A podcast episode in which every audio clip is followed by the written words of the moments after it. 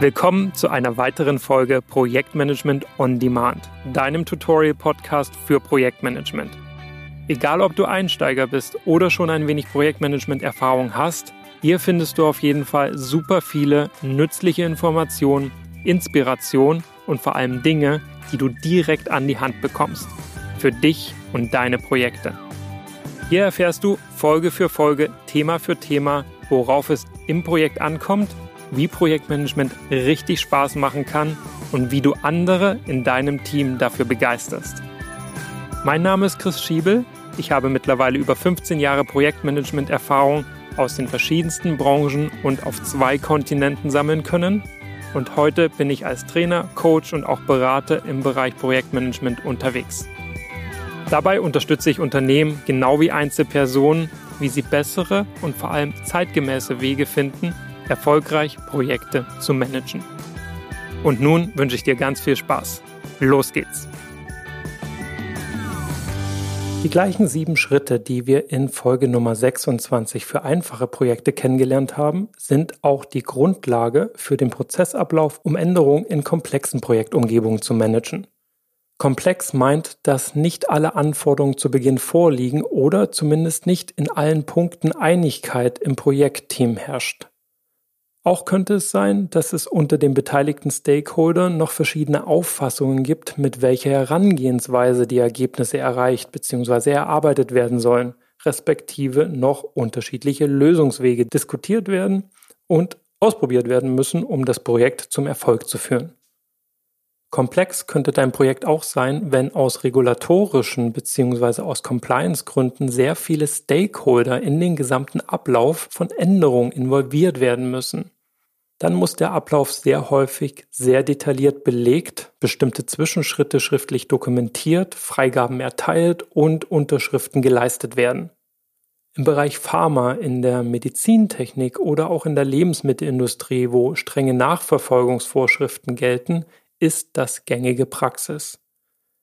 Gleiches gilt für ähnliche Branchen, in denen fixe Zulassungsrichtlinien gelten und eine Änderung zum Beispiel nach sich ziehen kann, dass eine Firma die Zulassung für das Vermarkten eines Produktes verliert oder Personen zu Schaden kommen. Nur zu gut verständlich also, dass dann mehrere Entscheider bzw. Entscheiderinnen stufenweise involviert sind. Die Kernfrage dieser Folge lautet also, wie läuft das dort in so einem komplexen Projekt genau ab? Wie gesagt, prinzipiell folgen du und ich nun wieder den universellen sieben Schritten. Jedoch ist jeder einzelne sehr viel umfangreicher und teilweise mit bewussten Iterationen, also Schleifen, als eine Art Qualitätskontrolle für eingereichte Änderungen verbunden. Schnapp du dir gerne Zettel und Stift und skizziere dir den Ablauf mit. In den Show Notes verlinke ich dir ein Schaubild zum Abgleich. Für dich ist das Kribbeln auf deinem eigenen Zettel jedoch eine echte Chance, dir gleich zu notieren, wie euer Anforderungsänderungsmanagementprozess in deinem Projekt künftig aussehen soll, ganz unabhängig von meinem Schaubild. Legen wir los mit Schritt 1, dem Entgegennehmen des Änderungsantrags. Das kann in komplizierten und auch in hochregulatorischen Projekten nicht einfach irgendwie erfolgen. Jede, jeder, der oder die eine Änderung wünscht, hat hier einen tatsächlichen Antrag zu stellen. Schriftlich oder digital, das kann es beides geben. In jedem Fall sind ganz bestimmte Angaben erforderlich, denn in diesem Antrag soll dann alles Essentielle dokumentiert werden, wie beispielsweise die Dringlichkeit, der Anlass und der Grund des Änderungswunsches die Begründung der Notwendigkeit. Idealerweise wird auch Bezug genommen auf die ursprünglichen Anforderungen bzw. was im Projektauftrag vereinbart wurde. Auf diesem Weg kann auch abgefragt und damit gleichzeitig kategorisiert werden, ob es sich um eine Änderung, eine neue Anforderung oder das Streichen von bestehenden Anforderungen handelt.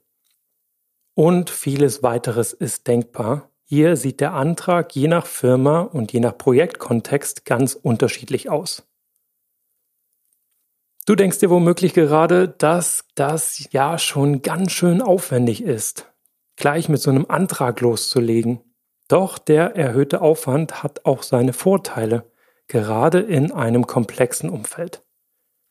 Dort ist der Aufwand häufig sogar Absicht, denn so wird der Änderungswunsch natürlich schon mit dem Einreichen auf den Prüfstand gestellt. Der Antragsteller oder die Antragstellerin werden sich schon hier von ganz alleine überlegen, ist das jetzt nice to have oder ganz essentiell, was ich als Änderung an das Projekt herantragen möchte. Und wenn der Änderungsantrag zudem gleichzeitig so viele Informationen abverlangt, wird sich meist hier schon genau überlegt, wie die Änderung oder neue Anforderung so präzise wie möglich beschrieben und begründet werden kann. Ein mal eben über den Zaun werfen ist dann nämlich nicht. Und das Projekt über Änderungen zu steuern, wird dann auch echt mühsam. Jetzt mag das witzig klingen, Projekte über Änderungen steuern, doch das ist gar nicht so selten, habe ich sogar schon öfter erlebt. Manchmal geschieht das absichtlich, gerade in agilen Projekten, dort ist es gewollt. Doch viel häufiger und ungewollt ist mir das in klassisch gemanagten Projekten begegnet, weil die Beteiligten schlichtweg am Anfang verpasst haben, für Klarheit in der Beauftragung und Abgestimmtheit in der geplanten Umsetzung zu sorgen. Dann gesellen sich in regelmäßigen Abständen neue Umfänge, neue Anforderungen und Änderungswünsche hinzu, und das Projektteam ist ungewollt gezwungen, in Iterationen zu arbeiten. Was sehr frustrierend sein kann, gerade weil man sich denkt, hey, hätte nicht mal einer, jemand oder zur Not auch Mann zu Beginn des Projektes die Hausaufgaben machen können, dann würde es jetzt nicht einmal Hü und einmal Hot heißen. Jetzt müssen wir das jeden Tag aufs Neue ausbaden und wissen nicht mal, was alles noch so kommt. Wie Axel Hacke mal erklärt hat, sind einer, jemand und Mann echt tolle Mitbewohner, in dem Fall Teammitglieder, denen kann man herrlich die Schuld in die Schuhe schieben, doch kümmern die sich nie um irgendwas. So viel mit dem Augenzwinkern über Rollen und Verantwortlichkeiten haben wir uns deshalb in Folge Nummer 15 und 16 unterhalten. Wir gehen zurück zum Änderungsantrag hier in Schritt 1. Jep, wir sind immer noch im Prozess Schritt 1. Dieser Änderungsantrag ist nämlich noch für was anderes gut. Spätestens bei der Beurteilung der Änderung lässt sich durch eine einheitliche Vorlage zur Beschreibung von Änderungen auch viel leichter eine Kategorisierung realisieren, die das schnelle Vergleichen und Priorisieren von Änderungswünschen ermöglicht. Das trifft dann natürlich auch auf eine erste grobe Beurteilung der Auswirkungen zu. Und so siehst du, in Schritt 1 steckt schon eine Menge Zündstoff für Pulverfässer, die in deinem Projekt hochgehen können oder eben auch nicht. Schritt 2 ist dann die Dokumentation. Da die ja mit dem Antrag schon sehr ausführlich vorliegt, geht es nun nur noch darum, den Antrag abzulegen. Und zwar in der Form, dass dieser von allen relevanten Personen eingesehen werden kann. Häufig kommen dafür spezielle IT-Programme zum Einsatz. Dort wird dann auch der Eingang für den Antragsteller oder die Antragstellerin bestätigt. Ihr hinterlegt einen Status und fügt weitere Metadaten hinzu, die für eine hinreichende Dokumentation erforderlich sind. Auch hier können die Auflagen dahingehend, was jetzt Transparenz bei dir im Projekt bedeutet, ganz unterschiedlich aussehen. Auf jeden Fall erreicht ihr so, dass nichts verloren geht und auch nur Änderungen bearbeitet werden, die so erfasst und abgelegt wurden. In gewisser Weise ist das also neben dem Antrag selber ein zweiter automatischer Filter, um das Projektteam vor unnötigen Störungen zu schützen. An der Stelle will ich es dennoch nicht missen, auf eine Gefahr hinzuweisen. Die ist psychologischer Natur. Bei aller Prozessliebe und dem Wunsch nach geregelten Bahnen gebe ich dir ein großes Obacht mit. Wenn es für eure Stakeholder sehr aufwendig ist, eine Änderung zu beantragen, kann es dazu kommen, dass Änderungswünsche, obwohl sie notwendig und auch sinnvoll wären, nicht hervorgebracht werden.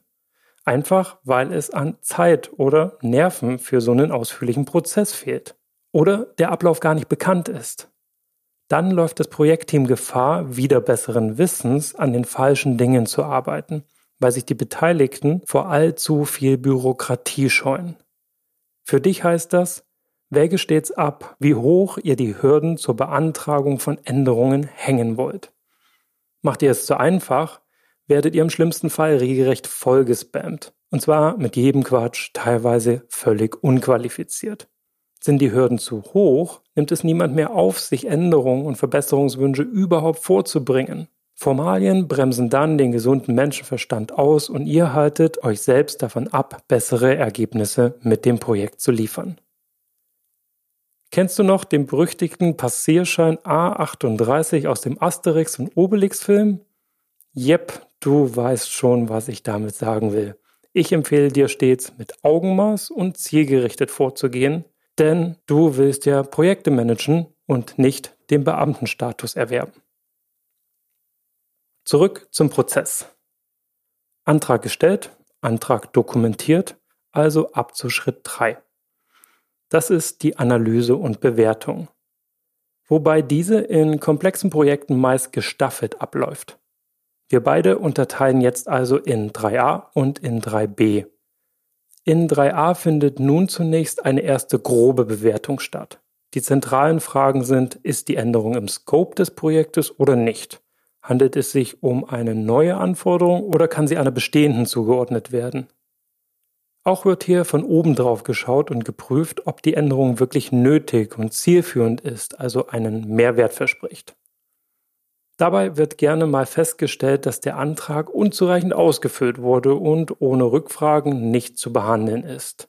Gar nicht zu selten werden hier also Fragen gesammelt und an den Antragsteller oder die Antragstellerin zurückgesandt, und zack kommt eine Schleife und bei Schritt 2, den wir vorher beleuchtet haben, nämlich der Dokumentation, das Thema Versionierung hinzu. Dieser Schritt 3a, also die grobe Bewertung, erledigt häufig ein Changeboard. Das wird extra für diesen Zweck dem Projektteam vorgeschaltet. Das kann zum Beispiel auch Teil der Portfoliosteuerung sein. Ziel ist es auf jeden Fall, hier noch nicht das Projektteam mit den Änderungswünschen zu behelligen. Dafür sitzt hier im Changeboard ein Kreis von Experten bzw. Fachleuten, die regelmäßig zusammenkommen, um alle Änderungsanträge aller Projekte zu prüfen und grob zu begutachten. Und nur wenn der Antrag dort durch ist, also nicht abgewiesen wurde, vollständig ist, geht er zu Schritt Nummer 3b. 3b ist die detaillierte Begutachtung. Wenn der Antrag also korrekt vorliegt und nach grober Prüfung prinzipiell gerechtfertigt ist, erfolgt jetzt die nähere Analyse und Beurteilung in Bezug auf die Auswirkungen und Implikationen auf das Projekt. Und der Schritt erfolgt dann durch die Experten aus deinem Projektteam. Zusammen mit dir als Projektleiter bzw. Projektleiterin wird dann auch geprüft, welche Planänderung der jeweilige Änderungsantrag nach sich ziehen würde. Diese detaillierte Analyse legt ihr dann dem Changeboard zur Revision vor und erst dann wird über den Antrag final entschieden. Vorher werden allerdings oft nochmal weitere Informationen von den Antragstellern abgefragt und sogar regelrecht verhandelt. Obacht auch hier, hier kann theoretisch sehr viel Zeit ins Land gehen, Zeit, die euch dann beim eigentlichen Projekt fehlt. Viel Zeit, bis es zu einer Entscheidung über den Antrag kommt. Das ist Schritt 4. Auf Basis der erfolgten Analyse und Bewertung kann immer noch herauskommen, dass die Änderung nicht genehmigt wird. Wenn es allerdings grünes Licht gibt, dann stellst du sicher, dass alle Unterschriften eingesammelt werden, der Antrag als genehmigt im System dokumentiert ist und gehst über zu Schritt Nummer 5. Das ist wie gewohnt die Implementierung, also die Umsetzung Dein Projektteam bekommt jetzt also die Anweisung, die Umsetzung einzuplanen und alles Notwendige an Korrekturleistungen in die Wege zu leiten. Nun kann es wieder extrem hilfreich sein, dass alles bis hierher so präzise dokumentiert wurde. Seien es die Änderungen in Bezug auf Lösungswege, Projektziele, Testprozeduren, Teilergebnisse oder auch Zeitpläne und Budget. Die Kommunikation an alle relevanten Stakeholder in diesem Schritt wird so bedeutend einfacher, denn es ist ja bereits alles beschrieben. Und auch der oder die Antragsteller, Stellerin weiß nun genau, was beschlossen wurde und ab hier laufen Erwartungshaltung der Stakeholder und Projektergebnisse hoffentlich wieder synchron. Und der Änderungsantrag kann zu den Akten gelegt werden. Fast. Du weißt natürlich, dass noch zwei Schritte fehlen. Schritt 6 ist auch hier die Kontrolle, ob die Änderungen eingearbeitet wurden. Ist das erfolgt, bekommt der Änderungsantrag meist noch einen zweiten Stempel. Stempel Nummer 1 war genehmigt und zur Umsetzung freigegeben. Stempel Nummer zwei ist nun Umsetzung erfolgt, Antrag kann abgeschlossen werden. Und in Schritt sieben wird der Status des Änderungsantrags auf erledigt gesetzt und der Antrag selbst final archiviert. Dieser Schritt 7 inkludiert dann auch das Aktualisieren des Status in dem IT-Programm, was ihr nutzt und in dem die Anträge verwaltet werden, damit das System dann beispielsweise auch zuverlässig Reports ausspuckt, wie viele Änderungen in welchem Status der Umsetzung sind, sofern sie genehmigt wurden. Solche Reports, also Berichte, sind dann meist Teil des Berichtswesens in deinem Projekt und du wirst darüber in gewisser Weise auch dein Projekt steuern. Hoffentlich nicht ausschließlich. Alles in allem können dieselben sieben Schritte, wie du siehst, in einen echt aufwendigen, sehr formalisierten Prozess mitsamt Reports münden, obwohl im Kern dasselbe passiert wie im einfachen Projekt aus Folge Nummer 26. Das hochregulierte, gerade durchexerzierte Projekt geht nur deutlich weiter in die Tiefe und erlaubt es, dass mehrere Stakeholder parallel und systematisch an Änderungen arbeiten. Wie schnell der Prozess damit vonstatten geht, steht jetzt erstmal auf einem anderen Blatt Papier und hängt sicher davon ab, wie oft das Changeboard tagt und wie viele Anträge da eigentlich eingehen. Da das in komplexen Projekten jedoch meist sehr viele sind und sichergestellt werden muss, dass diese auch untereinander in Bezug gesetzt werden, dauert dieser Ablauf in der Regel dann doch schon deutlich länger bietet auf der anderen Seite aber auch richtig dokumentiert extrem hohe Nachvollziehbarkeit und Klarheit, also Transparenz. Im Idealfall schützt der Ablauf des Projektteams vor ungewollten Änderungen, also Störungen. Er hält den Fokus und erlaubt allen Involvierten, nicht nur die Dinge richtig zu machen, sondern auch an den richtigen Dingen zu arbeiten. Und das führt uns zur Kernbotschaft dieser Folge. Ja, Änderungen können lästig sein, doch, und das ist die Botschaft, sie stellen sicher, dass ihr die Dinge nicht nur richtig macht, sondern dass ihr auch die richtigen Dinge macht. Und dein Projekt damit zum Erfolg und zu einem zufriedenen Kunden führt. Ganz sicher ist das auch nicht zu deinem Nachteil. Und darum geht es dir und mir ja hier auch in dem Podcast, dass du etwas mitnimmst, mit dem du brillierst. Was uns zur Reflexion führt. Wie du erkannt hast, ist die größte Herausforderung im Kontext des Änderungsmanagements, eine einheitliche Struktur zu kreieren, ein systematisches Vorgehen, sodass die Änderungen den relevanten Stakeholdern bekannt sind. Du selbst willst also über Transparenz brillieren. Und das wirst du dadurch ganz sicher. Denn wie sieht denn der Projektalltag im echten Leben oft aus? Häufig landen die Änderungswünsche doch eher irgendwo, irgendwie am liebsten in E-Mails, soweit will man es dann doch noch schriftlich. Dann werden alle weiteren Infos zwischen den Beteiligten irgendwie ausgetauscht und es wird verhandelt und beliebige Details besprochen. Das gerne am Telefon. Schriftlich ist es nämlich schon ziemlich zeitraubend. Wenn schriftlich, dann ohne jedwede Struktur. Nur damit es dann genauso unstrukturiert geteilt, weitergeleitet, abgearbeitet und kommuniziert wird wozu dann gerne regelrecht prosage Meisterwerke von E-Mails über größtmögliche Verteiler geschrieben werden, immer in der Hoffnung, damit zufällig alle relevanten Stakeholder zu erreichen. Gerne mit dem Zusatz, wenn ich wen vergessen habe, bitte einfach weiterleiten. Toll auch sind Flammenreden vor wichtigen Projektmeetings, also dann gar nichts schriftlich. Und wer nicht da war, erfährt hoffentlich alles Relevante über den Flurfunk. Und natürlich dauert die Bearbeitung von Änderungswünschen, auch das wirst du kennen, ganz unterschiedlich lang. Deren Priorität ist entweder vom Rang bzw. Status des Stakeholders oder der Tageslaune der Person abhängig, die den Änderungswunsch in Empfang nimmt. Immer scheint alles dringend und wichtig zugleich zu sein und nicht selten stehen Standpunkte statt Interessen und Mehrwert des Änderungsvorschlags im Mittelpunkt der Diskussion. Willkür statt System führen dann dazu, dass schon nach wenigen Wochen im Projekt längst alle den Überblick verloren haben. Von der Qualität der Ergebnisse und der Stimmung im Team sprechen wir jetzt gar nicht erst. Und müssen wir auch nicht. Immerhin wissen du und ich, dass es nur sieben Schritte sind, die dem Einhalt gebieten können. Welch Erleichterung. Und du wirst dann auch nicht so leicht von einer Sache geplagt, die als Scope Creep bekannt ist. Das ist immer dann der Fall, wenn sich der Scope des Projektes verschiebt, ohne dass den Beteiligten dies bewusst ist. Es wird dann an Dingen gearbeitet, die ihren Weg unkontrolliert in die To-Do-Listen der Mitarbeitenden gefunden haben. Das kann zwar gut vom Kunden gewünscht worden sein, gegebenenfalls denkt der aber, alle Aufwände sind eh im Projektpreis inbegriffen. Die Arbeit für dich und dein Team ufert dann im Fall von Scope Creep aus mit dem Budget kommen du und dein Team vorne und hinten nicht hin und weil es nirgends dokumentiert wurde, stellt ihr es dem Kunden auch nicht in Rechnung. Viel eher kompensiert ihr es durch eigene unbezahlte Überstunden und dass dann niemand mehr Lust auf Änderungen hat, sondern lieber stur Pläne verfolgt. Wem können wir das jetzt noch übel nehmen?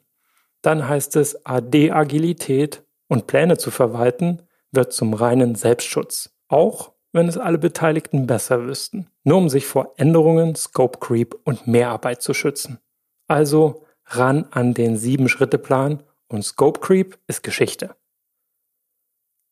Was abschließend zu sagen bleibt und unheimlich wichtig ist, das sehen wir beide, es ist entscheidend zu wissen, was du, was ihr überhaupt mit dem Projekt erreichen wollt. Nur so lässt sich beurteilen, ob eine Änderung Sinn macht, in den Scope des Projektes passt oder ganz woanders hingehört. Hinterfrag also stets, ob du und dein Projektteam überhaupt die richtigen Adressaten sind und ob mit der Änderung auch tatsächlich Mehrwert kreiert wird. Mission Statement oder Scope Statement sind da die richtigen Fachbegrifflichkeiten. Sie sollten Teil deines Projektauftrags sein und stehen häufig als der eine Satz oder der eine Absatz in Textform über dem Projekt. Und wenn dein Projekt sowas als Teil des Projektsauftrags hat, dann fällt es dir leicht zu entscheiden, ob etwas in Scope oder out of Scope ist. Entsprechend landet es dann auf eurer To-Do-Liste oder auf der Not-To-Do-Liste. Und ihr erkennt sehr leicht, ob Änderungen Wert zum Ergebnis beitragen oder nicht. Und ob der Mehrwert vom Kunden geschätzt und bezahlt wird oder nicht. Ganz wichtig sind dabei auch die zugrunde liegenden Hypothesen bzw. Annahmen. Deshalb gehören sie auch unbedingt in jedes Mission oder Scope Statement. Ändern sich die Annahmen, kann es gut sein, dass sich auch der Scope ändert. Eine Annahme wäre zum Beispiel, dass man ein bestehendes Produkt aus den USA, sagen wir ein Corona-Impfstoff, der dort hergestellt und vertrieben wird, jetzt auch in Europa zugelassen und verkauft werden soll. Dann bedeutet das, dass keine komplette Produktneuentwicklung stattfinden muss. Außer es stellt sich dann zu einem späteren Zeitpunkt heraus, dass der Impfstoff hier in Europa doch keine Zulassung erhält. Dann ändert sich die Situation für das Projekt dramatisch, immerhin jedoch ganz bewusst und somit planbar. Und du siehst mal wieder, am Anfang wird der Grundstein für dein Projekt gelegt. Und dieser Grundstein gibt dir dann auch beim Thema Änderung eine super Orientierung. Damit bin ich, damit bist du am Ende der fünfteiligen Reihe zum Thema erfolgreiches Managen von Änderungen angelangt. Ich hoffe, der Kopf schwirrt dir nur ein wenig und du bist bis in die Haarspitzen motiviert, das gehörte jetzt auch ganz professionell in deinem Projekt umzusetzen. In dem Thema selbst stecken unglaublich viele Facetten, Tipps und Tricks, Achtung, Vorsichts und auch Stolperfallen. Auch ist es leicht, das Ganze zu übertreiben, zu bürokratisieren, somit kostbare Zeit zu verlieren und das Team zu nerven. Wege also mit all dem gesammelten Wissen ab, wie du, wie ihr das Ganze als Projektteam in eurem Projekt angehen wollt. Und wenn du Fragen hast, wende dich sehr gerne direkt an mich. Künftig will ich auch die Skripte komplett veröffentlichen, dann kannst du all das Gehörte nochmal nachlesen. Stell also sicher, dass du auf dem Laufenden bleibst und vernetz dich mit mir auf LinkedIn oder schreib mir gerne auch eine E-Mail direkt an chris.pm-botschaft.com. Bis dahin wünsche ich dir von ganzem Herzen viel Erfolg beim weiterhin Durchstarten in deinem Projekt. Berichte gerne mal, wie es dir geht und ob du mit dem Input hier von mir gut vorankommst. Über Feedback und Erfolgsgeschichten freue ich mich natürlich total.